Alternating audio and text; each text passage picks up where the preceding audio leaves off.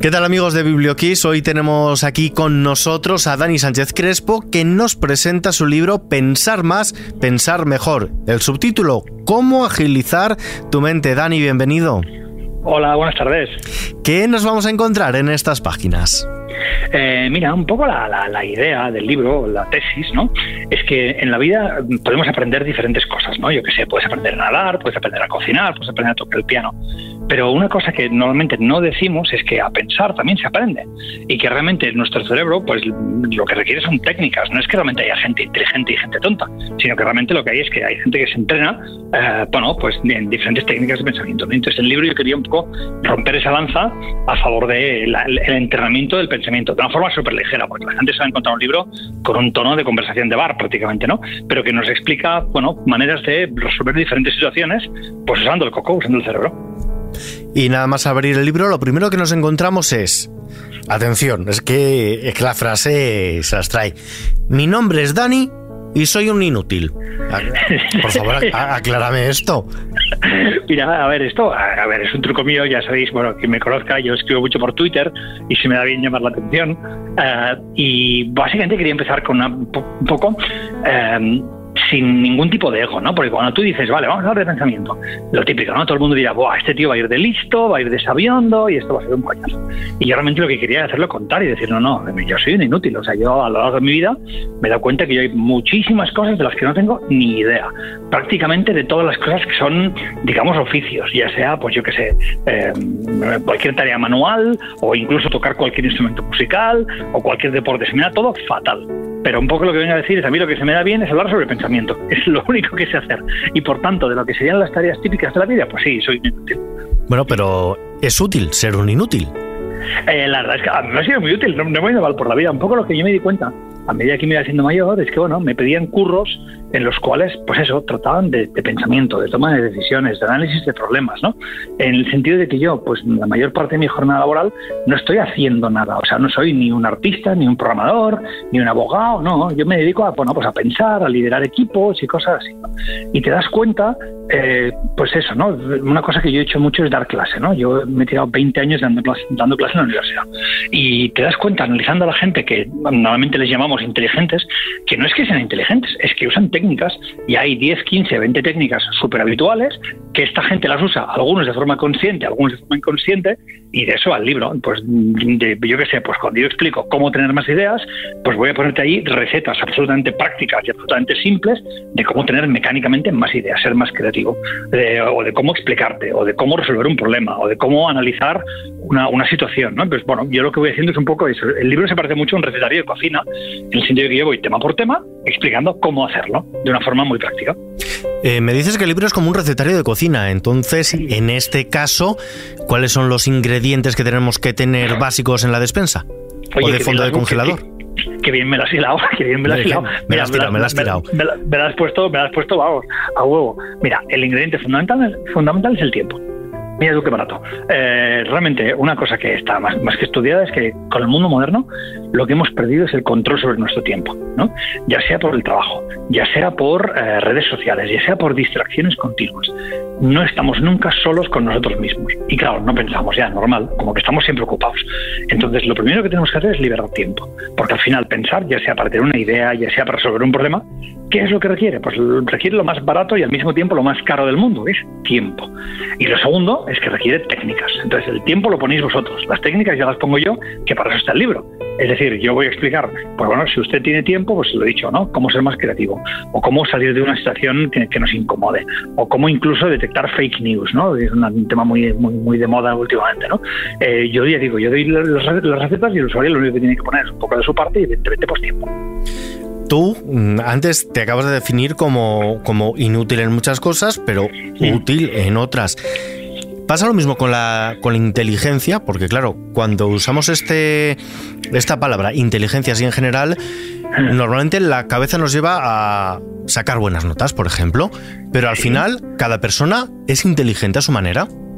Yo creo que sí, yo creo que, bueno, eh, básicamente, más bien yo lo que diría es que estamos cada uno, de nosotros predispuestos para algo, ¿no? Por ejemplo, a mí se me da bien, pues yo que sé, hablar en público, por ejemplo, ¿no? Y en cambio hay otra gente inteligente que es súper tímida. Eh, tenemos diferentes tipos de, talentos, ¿vale?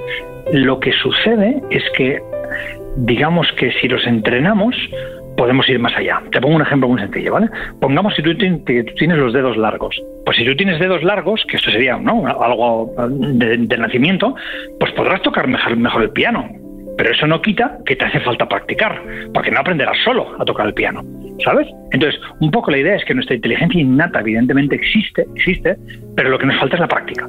Y eso es lo que en el mundo moderno la estamos cagando, que a base de distracciones no le estamos dedicando tiempo a la práctica de inteligencia. Y luego te encuentras con que la gente pues se cree fake news o que tenemos problemas muy serios en el mundo moderno que hay que resolverlos a base de darle al coco, a base de pensar.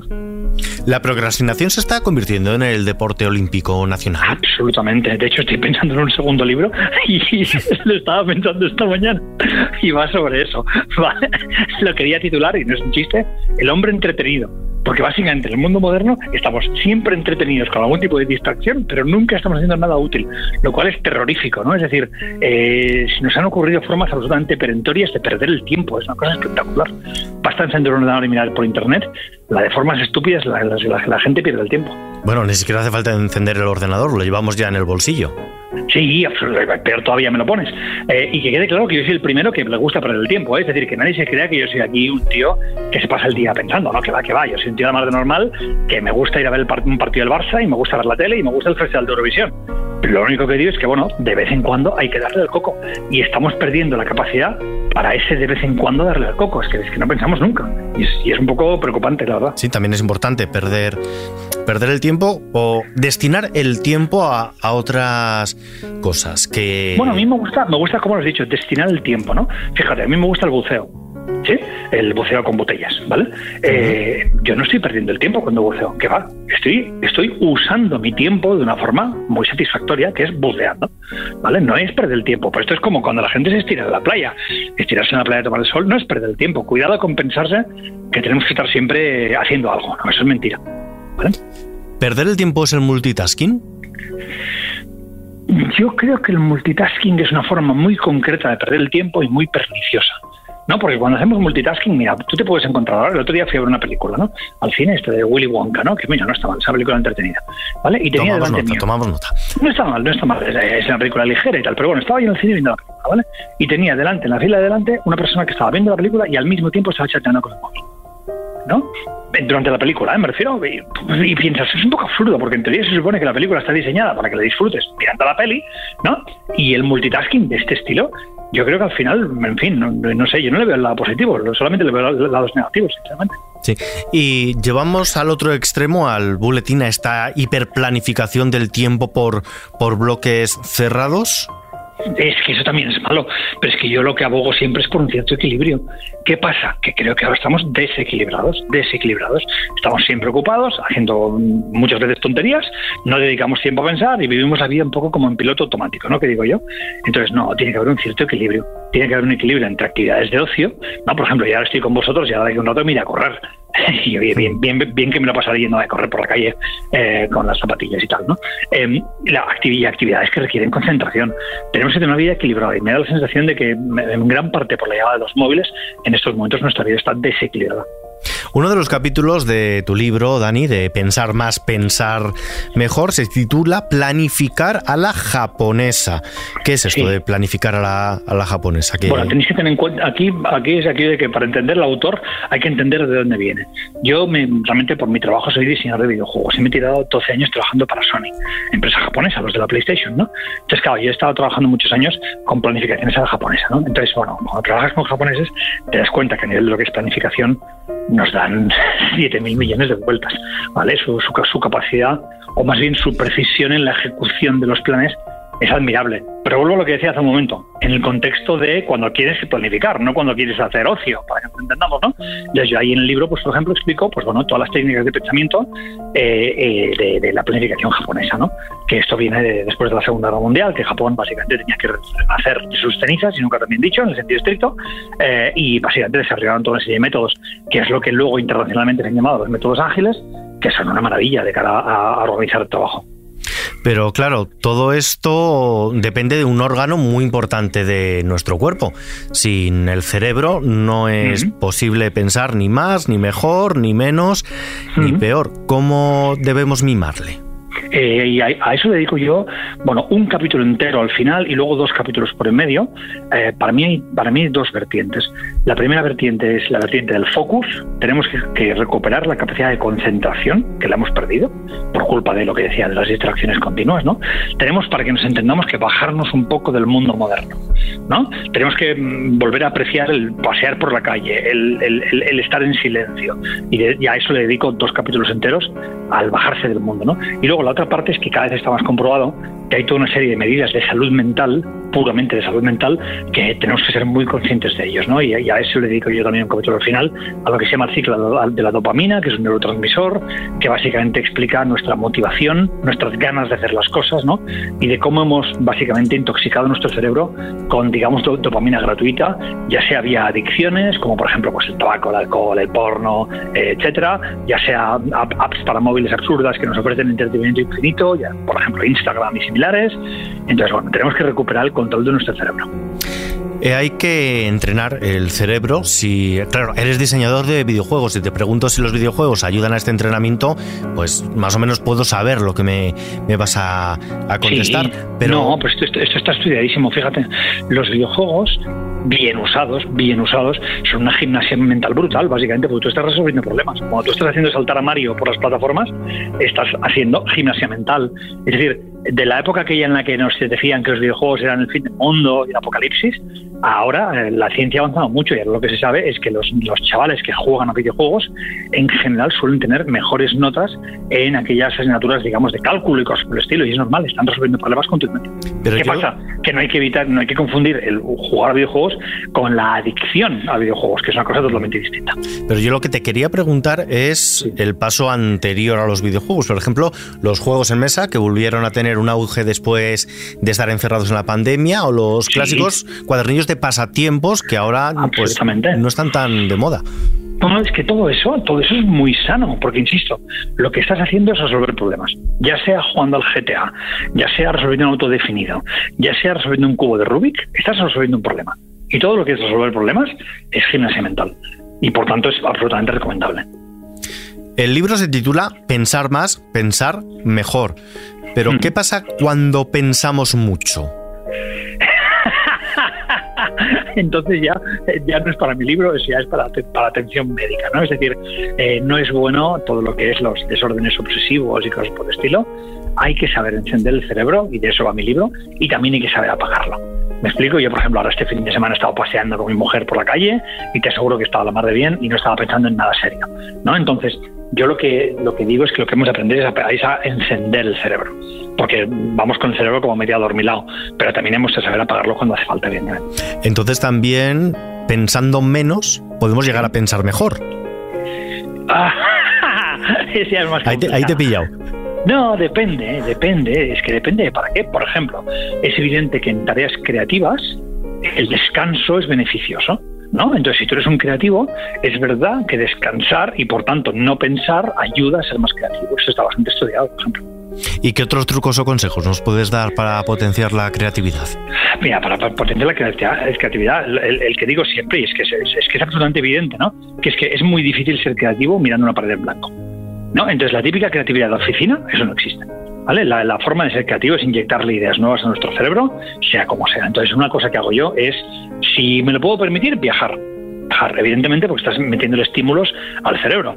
Pero si no te lo puedes permitir, no pasa nada. Es tan, tan barato como comprarte un billete de autobús coger un autobús que normalmente no cojas, irte a un barrio al que normalmente no vayas. Ir a pasear más que nada para forzar a tu cerebro a recibir estímulos nuevos. Y en el momento que recibes estímulos nuevos es cuando se te, se te ocurren las ideas. Me explico porque al final las, las, las, ideas al final es hacer una conexión que antes no tenías. Y la única forma, ya digo, es, es estimular tu cerebro con estímulos distintos. Y dejar las cosas por escrito para hacer un pequeño reset y luego retomarlas más adelante? Sí, yo bueno, yo más que por escrito, yo lo que hago son notas con el móvil. Sinceramente, eh, hay un truco que va muy bien, que lo recomiendo, mira, lo voy a explicar ahora, ¿vale? Que es que te añades en WhatsApp a ti mismo como amigo, cosa que se puede hacer. Y te envías notas de móvil a ti mismo, eso es lo que hago yo. Y luego las reviso. Sí, bueno, otros nos enviamos la lista de la compra, que se le va a hacer. yo no, yo cuando se me ocurre algo, le digo, me grabo una nota de voz, yo hablándome a mí mismo diciendo, vale, me he de acordar, me he de, acordar de no sé qué, no sé cuántos. Ahora mismo hay un debate, tenemos que abordar también un poquito de actualidad sobre el móvil en las aulas. ¿Cuál es tu, posición al respecto? Ah, no, eso podemos acabar muy rápido. El móvil en, las aulas no debería Para nada. Para nada. No, no pintan nada un móvil en un colegio. O sea, para mí el debate es otro. Para mí el debate es sobre el móvil y los adolescentes. Y ahí sí que puede ser mucho más eh, dar una respuesta un poco más meditada, ¿vale? Pero yo en los colegios el móvil no sé para qué, o sea, es que no sé ni siquiera por qué se lo plantean, ¿vale? Yo en mis hijas en el cole el móvil no se usa porque está prohibido eh, y me parece lo más normal del mundo. El cole se va a socializar y a aprender y no creo que para ninguna de las dos cosas te haga falta un móvil. Y más bien el debate que yo me planteo, yo tengo niñas de 13 y de 10 años, y me planteo más bien el debate de el móvil con adolescentes más bien, ¿no? Con, chavales pequeños y tal, en la vida cotidiana, pero no en las aulas. En las aulas para mí no hay, no hay diálogo posible. ¿Enseñar a utilizar el móvil?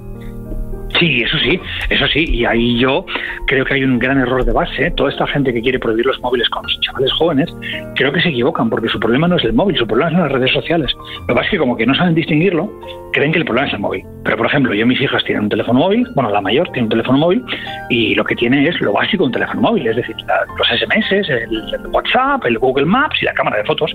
No, no tienen ni Instagram, ni Twitter, ni TikTok, ni nada de todo esto. Porque, insisto, yo creo que el problema no es el móvil, el problema son las redes sociales. Thank you. Estamos ya, Dani, llegando al final y bueno, eres fan de Eurovisión. Tengo que preguntarte antes de nada si has escuchado ya las canciones del Benidorm Fest. ¿Sabes que lo tengo pendiente? Vale, es pues, horroroso porque yo hago, yo hago una fiesta cada año en mi casa de Eurovisión, que es una cosa tremenda, con un baile de disfraces, y esto es una historia verídica, ¿vale? Eh, y aún no he, podido, no he, tenido un momento para escucharlas del Benidorm Fest. Bueno, entonces... Sí que me acabo de enterar hoy de la, Inglaterra, pero de España aún no las he oído. Pues entonces no te puedo preguntar por tu favorita, pero sí que te puedo preguntar por otra cosa, y es qué banda sonora le pondrías a pensar más, pensar mejor. bueno, la gente se cree que los que pensamos y tal somos así como muy sesudos, que va, yo, yo escucho de todo. Te puedo escuchar desde Rafael Acarrá en mis días más eurovisivos a, por ejemplo, yo que sé, te diría que yo ahora estoy esperando que el año que viene vienen los, los Ramstein aquí a Barcelona y yo ahí a escuchar Du Hast de los Ramstein, que es una canción que me encanta. pues mira, aquí se escucha de todo. Si te parece, nos vamos a quedar escuchándola y cogiendo tu libro entre las manos, Pensar más, pensar mejor, editado por Debate. Dani Sánchez Crespo, muchísimas gracias por estar con nosotros. Gracias a vosotros. Y te esperamos aquí con el hombre entretenido cuando salga o, o el título que tenga. Vale, muchas gracias. A ti.